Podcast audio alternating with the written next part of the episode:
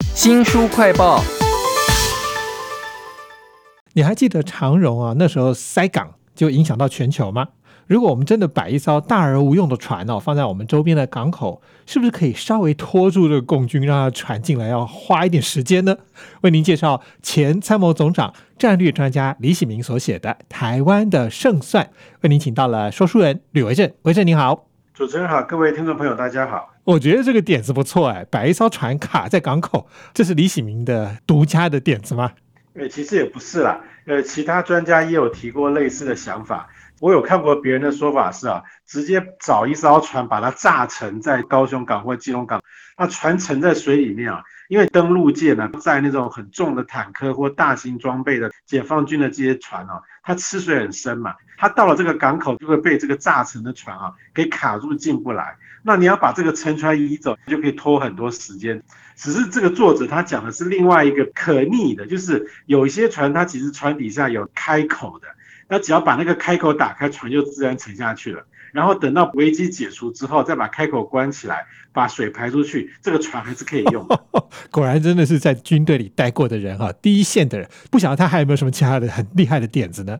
其实啊，他想到这些啊，算是这个善用民间资源的一环啊。他还提了很多我觉得也不错的点子，像我们现在不是在讲离岸风电啊，就是外海会有一些那个大的风力发电啊，这些这个外海的大型建筑物啊，像我们常听到一些这种消波块那些哈，那些也可以拿来阻止他们这个登陆啊，甚至连养殖渔业啊，像这个科架，就是养那个牡蛎的那个科架，有往往一拉开啊，一条可能有一百多公尺长。解放军那些小艇啊，到了岸边看到这种又硬又刺的东西啊，大概不知道该怎么把它搬开，人员就很难上岸。哇，这是前参谋总长、战略专家李喜明所写的书啊，《台湾的胜算：以小制大的不对称战略》，全台湾人都应该了解的整体防卫构想。其实他从军中退下来的时候，感觉应该有很多壮志未酬吧。这本书的主轴呢，就是他当年想的那个整体防卫构想这个点子啊。这个点子有什么特色啊？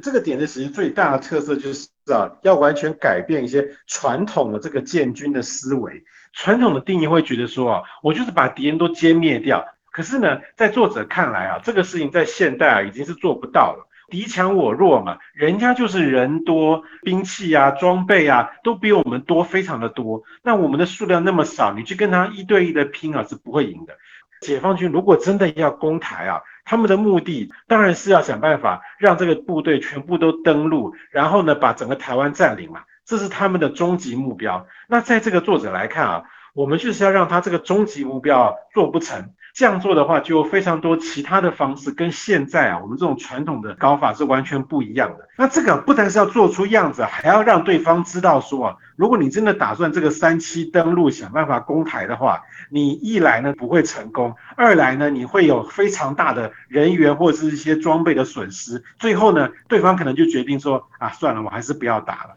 这个呢才是真正啊新一代的打胜仗的目的。书名叫做《台湾的胜算》啊，是前参谋总长、战略专家李喜明所写的书啊。他的整体防御构想，连美国都很赞哦。为什么他在任内没有推动成功啊？其实大致上来讲，他书里面也提到有三大问题啊，是让他在这个短短两年的总长任内啊，几乎做了事情，结果一卸任之后就全都没了。第一个就是我们刚刚提到这种传统的建军思维啊，一直没有办法改变。再来呢，除了军中之外，他们还有外部的这些政治上的问题呀。不管是在政府里面啊，党派啦、国会啊，跟这个行政机构之间这种政治问题啊，也是他感受到推动改革很不方便。然后呢，像我们每年这些什么汉光演习，一定会有什么火力展示嘛，哈，这个新闻啊，这个画面播出来，好像民众看到就很安心。可是，在作者看来啊，这些火力展示都是传统的思维，为什么呢？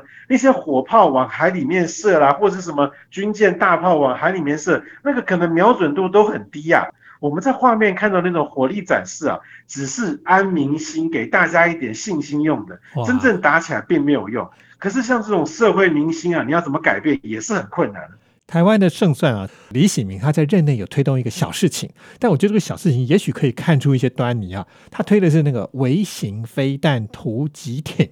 这个军备案要花多少钱？那有什么特色呢？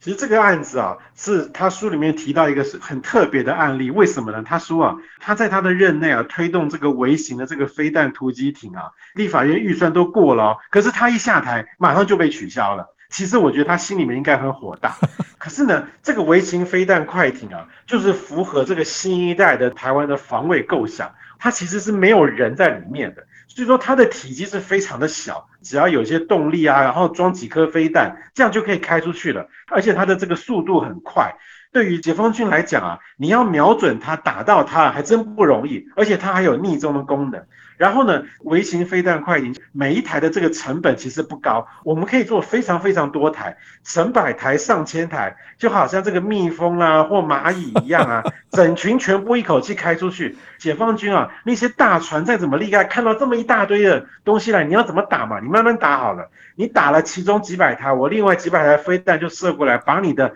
所有的登陆的船全部打掉。这样子，你的登陆的这个计划就不会成功。那这个就是作者真正的用意，就是用这些很小很小的东西，很便宜的机动力高的东西，去对付解放军那些很大的东西。就好像蚂蚁全部爬到大象身上，大象被咬的也会受不了，就是这样的概念。这好像是李喜明他台湾的胜算里头的一个遗憾，因为其实并没有推出来啊。刚刚已经讲了，这两岸的军力其实差异非常的大，要怎么样让共军夺台不那么容易呢？其实这本书有非常详细的陆海空，甚至连资讯战都有到。那一开始讲塞港。还有离岸风电啊，我觉得好像很有可能性了。那我们的海军到底现在现状如何？是不是很容易就在正面战当中会消耗殆尽呢？